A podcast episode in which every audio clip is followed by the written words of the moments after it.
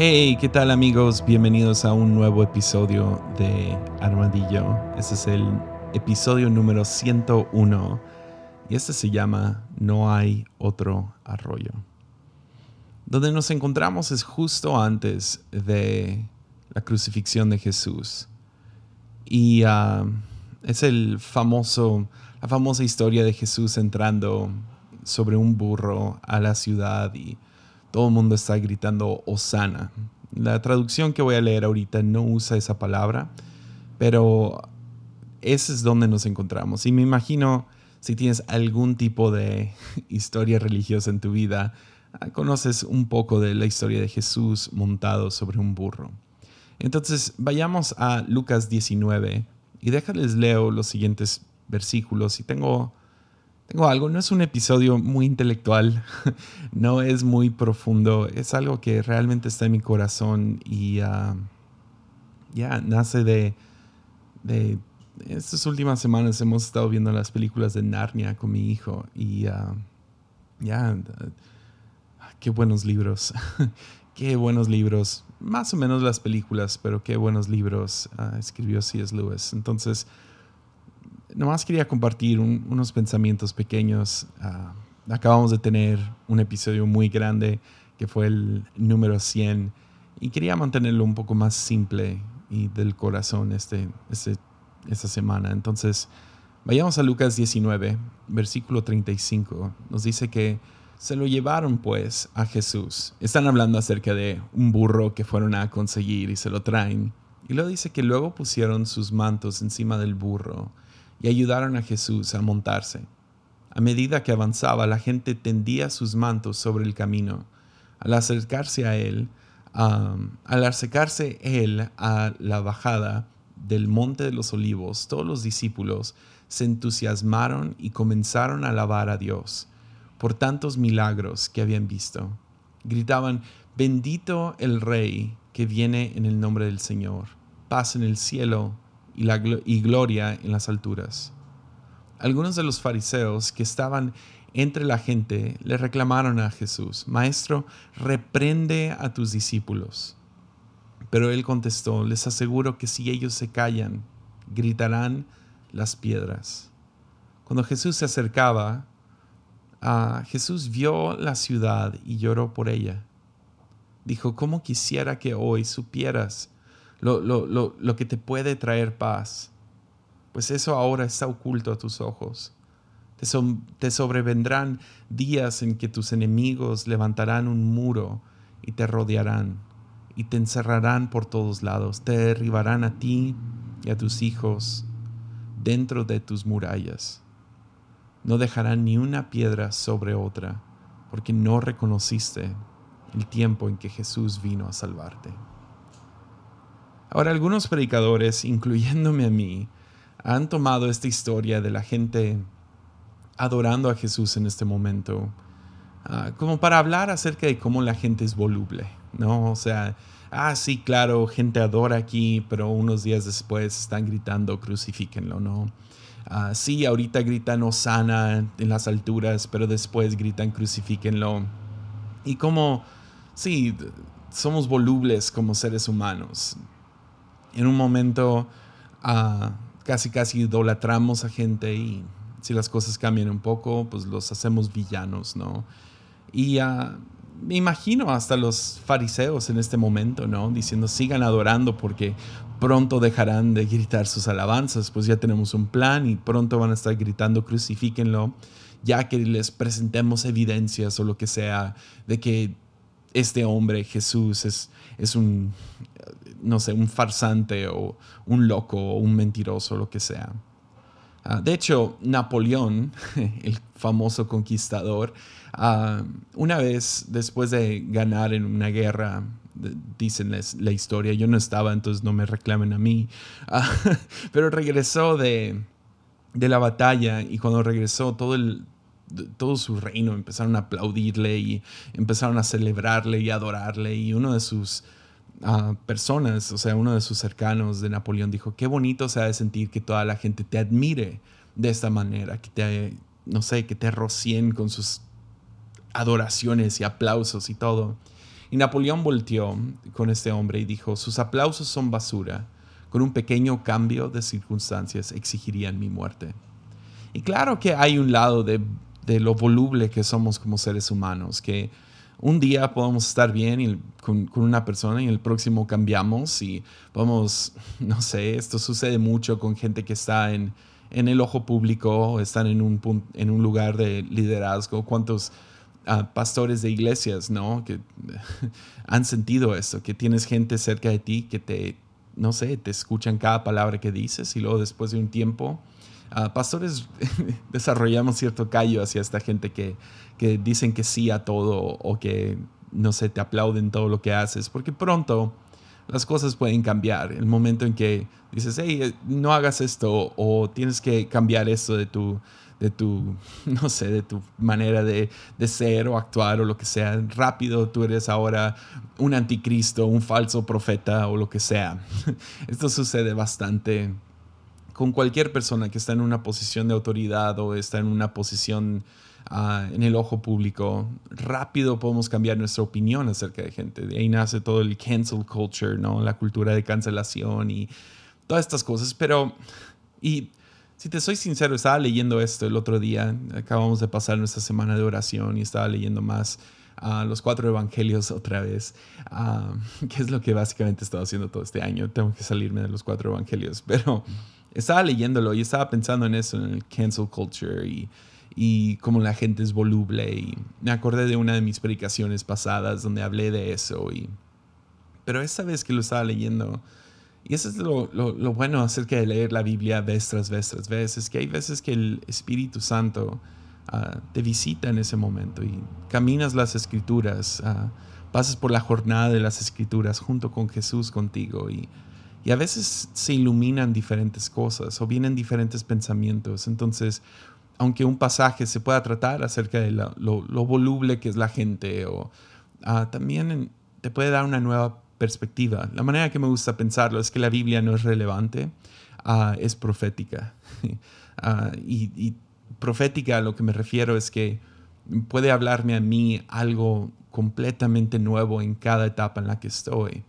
Y entonces, no sé, estaba leyendo este pasaje y nomás brincó a mi cabeza este pensamiento, pequeño pensamiento, pero creo que, creo que es muy necesario, especialmente en el 2020, donde parece que nomás no paran las malas noticias.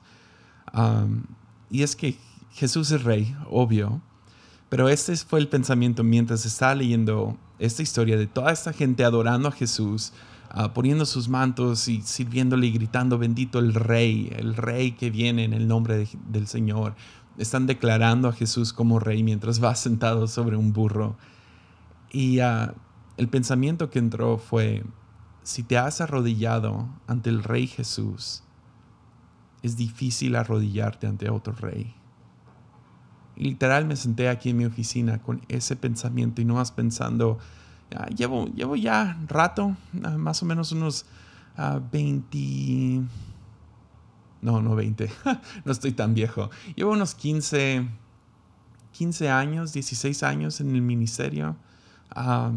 soy malo con matemáticas, creo que estoy mal. Pero llevo, llevo ya más de una década, fácil, eh, sirviendo en el ministerio y sirviendo en algún rol de liderazgo. Ah, antes trabajaba con niños, luego alabanza, jóvenes, diferentes áreas y, y hemos trabajado con mucha gente en, esta iglesia. Hay, gente que que hemos perdido a causa de muerte, otros que se han mudado, pero ha habido también gente que, que nomás dejó su fe. Por ejemplo, había un joven que, eh, no voy a, contar, no voy a decir sus nombres, pero uno de esos jóvenes ah, era de los mejores, mejores músicos que he conocido en mi vida. Hasta la fecha conozco a muchos muy buenos músicos y profesionales, pero este muchacho Dios mío, tenía, tenía un oído impresionante, un talento para el instrumento que tocaba que, o sea, nunca he visto a nadie más tocar la guitarra como este muchacho. Y ah, un día decidió irse, decidió salirse de, la iglesia y por lo que yo vi, no es por juzgarlo, creo que realmente él quería fama. Creo que lo veía como algo que merecía y si, y si somos honestos, lo merece. es alguien que tiene un talento impresionante y más gente debería de conocerlo y, y verlo y eh, disfrutar del talento que tiene. Y se fue, se fue a buscar fama y uh, él vio bares como la solución para eso y tratar de subir esa escalera de éxito y, y se fue y siempre nos costó mucho a mí y a mi esposa saber que él no estaba aquí y, podrías hablar de, lo voluble de la gente hasta, hasta que hace poco vi que en uno de los sobres de la iglesia alguien había dado su diezmo y estaba su nombre escrito en el sobre, lo había mandado con alguien más. Porque ves, si te has arrodillado ante el Rey Jesús, es difícil arrodillarte ante otro rey. Ah, otra persona muy cercana a mí, ahora es atea, y uh, antes era pastor. brillante, brillante hombre. Uh, alguien que admiro hasta la fecha, su, su inteligencia, su, su manera de, que, que, enseñaba y su manera de procesar y cómo, inter, cómo juntaba cosas como arte, intelectualismo y, no sé, una persona que, no sé, eh, me recibía su opinión acerca de, de, todas las cosas que podría imaginarme y, y se fue, se fue de la iglesia, se fue de, de, de la, iglesia, no, no, no más de nuestra iglesia, de la iglesia. Y, y uh, se declaró algún tipo de, de, ateo, agnóstico. Pero estaba viendo su blog el otro día en Facebook. Y el título del blog fue Sigo seducido por Jesús. porque si te has arrodillado ante el Rey Jesús, es difícil arrodillarte ante otro rey otro muchacho intentó correr de la iglesia. Todavía me acuerdo. De la nada no lo vimos.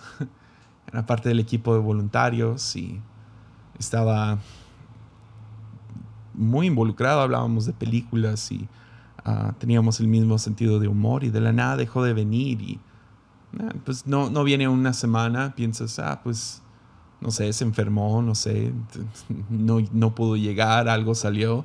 No llegó otra, otra mes, empecé a preguntar dónde está tal muchacho y entonces le escribí por Facebook. le pregunté, ah, ¿cómo estás? Y todo, no, todo bien. Y, oye, no, ¿dónde andas? Y dijo, ah, por un rato no, no voy a poder ir a la iglesia. Y dijo algo acerca de estudios o lo que sea. Ah, meses después, me acuerdo que me escribió y me dijo, ya no aguanto. ¿Ves? Salí del closet y uh, pensé que la iglesia pues no iban a aceptar mi vida y que ya no me, ya no me quisieran ver. Entonces lo escondí de ustedes, pero salí del closet ante el mundo y... Pero ya no aguanto. Necesito regresar a la iglesia. Él sigue viviendo este estilo de vida, pero no pudo correr de la iglesia. No pudo correr de la presencia de Dios otro muchacho se ofendió muy fuerte contra la iglesia. Si somos honestos, yo no fui el mejor líder en ese tiempo y yo hice algunas cosas que no debería de haber hecho y fui cruel. Si somos honestos, fui, fui un mal líder en ese tiempo, con, específicamente con este muchacho y un día le escribí para pedirle perdón porque se había ido por algunas cosas que yo había hecho y, me argumentó y me argumentó y me argumentó y yo nomás dije perdón, o sea, era inmaduro, era, era más joven, no conocía al Dios que conozco ahora y, y te pido perdón, te pido perdón y me dijo, nunca jamás voy a regresar por lo que tú hiciste. Pero todo cambió cuando le pregunté, ¿y tu relación con Jesús qué?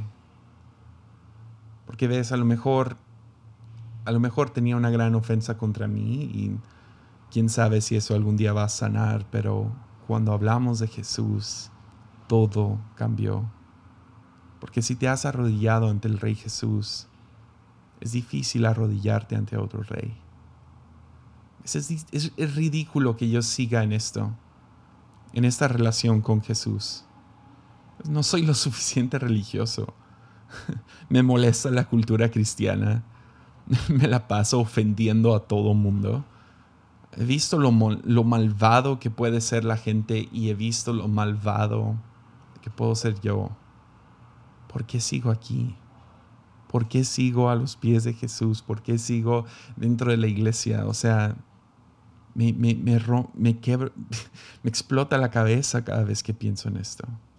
No, no soy el indicado para el trabajo que me toca. No debería ni estar cerca de Jesús. O sea, los secretos que tengo, la vida que tengo. ¿Por qué sigo aquí? Y en el libro La silla de plata, que me molesta tanto que nunca hicieron una película de esta, pero está una de mis escenas favoritas en cualquier libro. Y si, conoces las crónicas de Narnia, sabes más o menos la historia de que hay unos niños que encuentran un portal para ir a este mundo mágico que se llama, ah, que se llama Narnia y dentro de Narnia hay un león que se llama Aslan y Aslan es como el personaje de Jesús. En el primer libro uh, pues lo matan en lugar de otro y ah, o sea cuenta maravillosamente tantos aspectos teológicos y de una manera tan fácil de digerir, especialmente para niños, pero es un, libro denso de, de, teología. Pues en las crónicas, en el libro La silla de plata, hay una nueva niña. esta niña es su primera vez entrando a Narnia y se llama Jill. Y uh, Jill va, encuentra un arroyo y cuando ve este arroyo, ella se está muriendo de sed y ve este arroyo con agua pura, fresca y empieza a acercarse al rollo cuando de la nada sale Aslan. Y Jill se queda pues aterrorizada por este gran león, ¿no? Y, ella voltea con el león y no me acuerdo si ella sabía que los animales ya hablaban y todo, si ella ya sabía esto, pero ella le pregunta a Aslan y le dice, ¿comes niñas? Y Aslan le contesta, sí, niñas, niños, hombres, mujeres y universos. Entonces Jill le, pide a, Aslan, ¿te puedes quitar? y Aslan, Aslan le responde, no. Entonces Jill le dice, pero tendré sed. Y él le contesta, pues ten sed. Y ella ahora se enoja y ella dice, pues me iré a otro arroyo. y Aslan le contesta, no hay otro arroyo. Porque ves, cuando te arrodillas ante el Rey Jesús encuentras el arroyo. La cosa es que eres devorado por Aslan. No devorado de una manera maligna o, para suplir su necesidad de comerte. No. Es que eres devorado por este gran, gran león que come hasta universos. Y te dices que no hay otro arroyo puedes ir a buscarlos, pero si quieres tomar de este arroyo, tendrás que ser consumido por mí. Ya. Pues estoy casi seguro que este, que este pasaje no se trata de la volubilidad de la gente, lo voluble que pueden ser. Porque no creo que sean los mismos los que están cantando aquí, Osana, y los que después gritan, crucifíquenlo. Estoy seguro que estos los que están gritando sana son los, son los que eran los rechazados, los pecadores, los enfermos, las prostitutas, los necesitados. Son los que viven a los márgenes. Y finalmente tuvieron su momento para adorar a su rey que va sobre un burrito. Porque esa es la realidad, este, este rey, no puedes pararlo. No puedes parar su verdad, sus palabras cómo habla. ¿Ves? Él dijo que habría un burrito y ahí estaba. Es el mismo que, que, habla sobre, sobre las masas y habla con autoridad. No puedes parar sus palabras y su verdad. No sé si has escuchado la parábola de un rey que quería conocer mejor a su gente. Entonces un día se vistió como un, como un indigente y entró a un bar y se sienta y empieza nomás a escuchar y escuchar. Y no, nadie lo reconocía, nadie sabía quién era este, este hombre.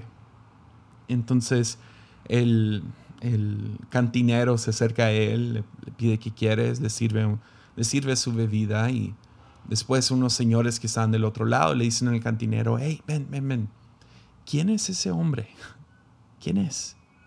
Y el hombre dice, no sé, no sé quién es, nunca lo he visto aquí. Pero, pero, ¿de dónde salió ni nada? Y dice, no sé, parece un mendigo, pero, pero habla como un rey. ya. ¿Qué no es así, Jesús?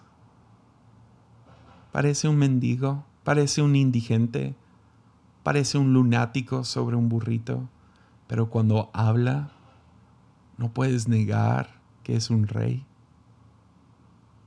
Es imposible negar que lo que habla es la verdad porque lo dice con tanta autoridad. por toda mi vida los científicos me han dicho que soy protoplasma o lo que sea. Psiquiátricos me, me dicen que simplemente soy una rata que está navegando un laberinto. Los, que hacen las estadísticas me tratan de predecir el futuro, los, historiadores hablan de mi pasado, filósofos buscan la razón de este laberinto. Pero Jesús me habla con verdad. ¿Cómo sé que Jesús me habla? ¿Cuándo, ¿Cuándo es que sé que esa voz que siento en mi interior es la de Jesús y no es la de algo más? Que es una voz que quebranta mi corazón. Es una verdad que quebranta mi corazón. Y ves, su verdad, ah, su verdad abarca mucho más que un simple, no sé, un nicho. Su verdad abarca todo, toda clase de sufrimiento, muerte y alegría, religión, familia, educación, lo que sea su verdad abarca toda circunstancia. A lo mejor parece un mendigo y un vagabundo, pero habla como un rey. Y cuando te arrodillas ante este rey, es difícil arrodillarte ante otro. Porque no hay otro arroyo. No hay. La cosa es que también no, no puedes parar su reinado o sea, sigue y sigue y sigue. Y lo ves más representado en su iglesia. Claro que la iglesia y el reino no es exactamente lo mismo. Sin embargo, donde vemos el reino expandirse es a través de la iglesia. Iglesias siendo plantadas sin parar por los últimos dos mil, dos mil años. La iglesia sigue avanzando. O sea, yo puedo hablar por nuestra iglesia cuántas cosas han venido para intentar parar a nuestra iglesia. Miembros de la iglesia que se han ofendido y han intentado, el gobierno mismo ha intentado meterse y detener nuestra iglesia. Otras iglesias, que es lo más asqueroso, han intentado detener nuestra iglesia. Vecinos que se enojan con el ruido o el estacionamiento otros, tantos otros obstáculos, la violencia en México, la pobreza en México y ahora una pandemia que ha detenido las, las reuniones presenciales por seis meses. Sin embargo, la iglesia sigue fuerte. ¿Por qué? Porque cuando Jesús habla verdad, se cumple esa verdad. y cuando Jesús habló de la iglesia por primera vez, se lo dijo a Pedro, le dijo, yo te digo que tú eres Pedro y sobre esta piedra edificaré mi iglesia y las puertas del reino de la muerte no prevalecerán contra ella. Hace unos años atrás, hace unos cientos de años atrás, Constantino, que es una de las personas más de la historia del cristianismo, estaba avanzando con lo que él creía que era el reino de, Dios, cuando realmente era su reino disfrazado con una etiqueta de cristiano, hizo cosas espantosas, hizo enojar a mucha gente. Sin embargo, dentro de este tiempo también había un reino avanzando. Me encantan las palabras, ah, no muy buenas y un poco racistas porque Constantino también estaba empujando a un Jesús blanco. Ah, que, eh, sé que me estoy metiendo en territorio ah, gris, pero Juliano el apóstata intentó levantar de nuevo a los babilonios, reconstruir otra vez esta, este imperio que había gobernado a los judíos, ¿no? Y quería reinstituir la adoración pagana porque está tan anti Constantino que no era una buena, no era un buen ejemplo de Jesús, digámoslo así. Que este hombre odiaba la Biblia y como la Biblia había dicho que nunca podría reconstruirse Babilonia, él lo hizo su meta de vida. O sea, ir en contra de lo que dice la Biblia. Y en su muerte, porque murió en batalla, al morir dijo, has vencido, oh pálido Galileo tu reino no tendrá fin. Yo sé que es territorio gris, pero qué buena frase. Tu reino no tendrá fin. Ya. ¿Ves? En dos mil años ya no va a existir Apple. Sin los productos Mac y todo esto, ya no van a existir. Lo más probable es que Facebook y Twitter no van a estar organizaciones terroristas como ISIS pues ya, ya, no, ya no existen, pero el narco ya no va a existir, por lo menos estos carteles. A lo mejor ya no existen varios países en 2000 años, que ahora conocemos como los que gobiernan el mundo. Nadie, nadie va a conocer a Cardi B y a Maluma. Pero hay una cosa que va a seguir fuerte. Y esa es su iglesia, su reino. Porque cuando te has arrodillado ante el Rey Jesús, es difícil arrodillarte ante otro rey. Su reino no tendrá fin. Sus palabras seguirán fuertes. ¿Por qué? Porque no hay otro arroyo. Me encanta que en esta historia, cuando todos están regocijando, Jesús se detiene para ver a la ciudad y llora por ella. Reyes no lloran. Los políticos y la gente en poder no les podríamos valer menos. En serio. Gente en poder tienden a preocuparse más por grupos y estadísticas, pero, pero solo podemos amar a individuos. Pero nuestro rey llora. Pues nos han mentido acerca de Dios. Lo hacen ver como un asesino de bebés frío, distante, un juez de barba larga. Pero ese no es Jesús. Y donde vemos a Jesús, digo, donde vemos a Dios claramente es en Jesús. Jesús ve, no nomás ve la ciudad, Él ve a las personas dentro de la ciudad. Él no nomás ve el bosque, ve los árboles dentro del bosque, ¿me entiendes? Y no nomás ve a las personas, sino ve el abuso que han pasado, el dolor que has sufrido. Él ve los secretos que no le puedes compartir a nadie más. Él ve el temor, él ve los ataques de pánico. Él ve el dolor, el pecado, la vergüenza. Él escucha el sonido de tus lágrimas al golpear el piso. Porque Dios lo ve todo. Nos han presentado esta verdad como algo negativo, pero no es algo absolutamente bueno. El amor se expresa en, en lágrimas, ¿no? Aun cuando son de dolor, estas lágrimas expresan el amor. Me acuerdo, la primera vez que fumé un cigarro fue como a los 12 años. Me encontré una cajetilla toda mojada junto con un amigo y nos sentamos y fumamos la cajetilla completa. O sea, no puedo creer que no vomitamos y todo eso. pero encontramos esta onda, nos echamos y obvio olía horrible y mi mamá me fue y me recogió y tenía un sabor de boca espantoso, odié todo el momento. Y, y me acuerdo, tenía 12 años, entonces perdonen mi, lo ingenuo que fui. Pero me meto al carro oliendo a cigarro. Le digo a mi mamá, primera cosa que le digo, ¿tienes algo como un chicle o algo? Porque tengo un, un sabor bien feo en la boca. Y luego, próxima pregunta que le hago, después de que no tiene un chicle para mí, le digo, Ma, ¿cuántos cigarros te tienes que fumar antes de que te dé cáncer?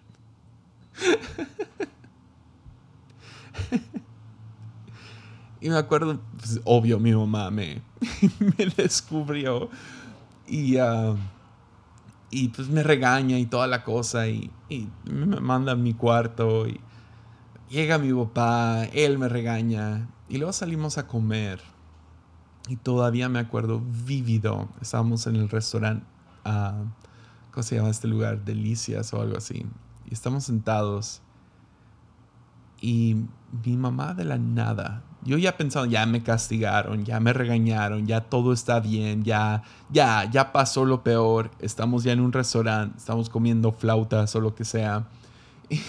Y, mi mamá me mira y me dice, no, mi mamá me mira y en cuanto me mira, empiezan a salir lágrimas de sus ojos. Y le pregunto, Ma, ¿qué tienes? Y me dice, Jesse, es que tú eres mejor que esto.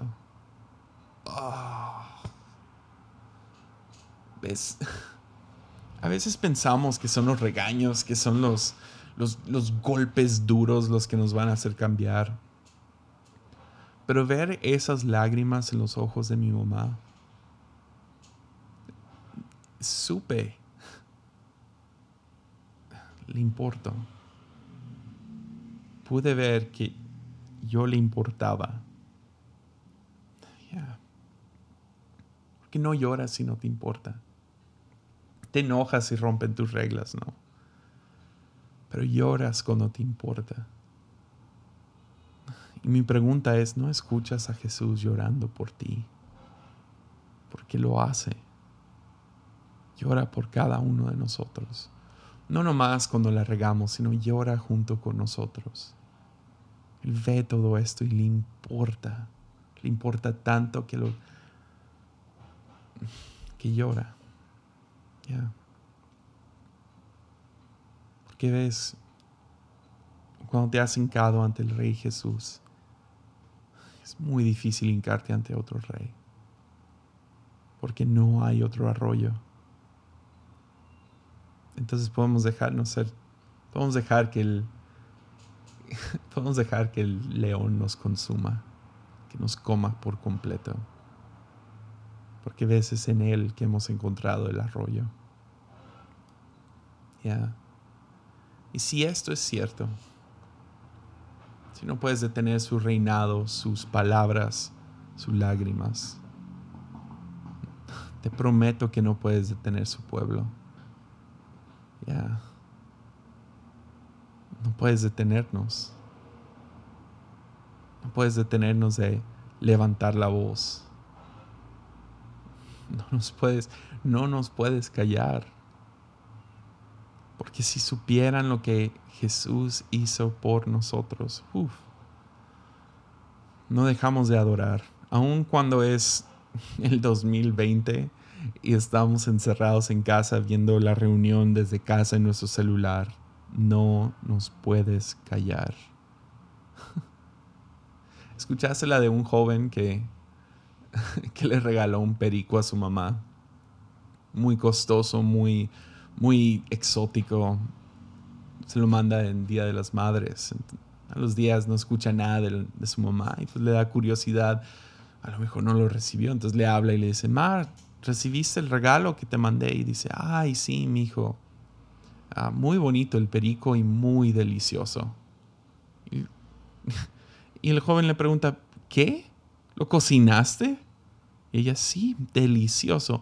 ¿Por qué cocinaste el, perico? O sea, era un perico muy caro y exótico y hablaba cinco idiomas, mamá. Y ella le contesta, ¿y por qué no me dijo nada?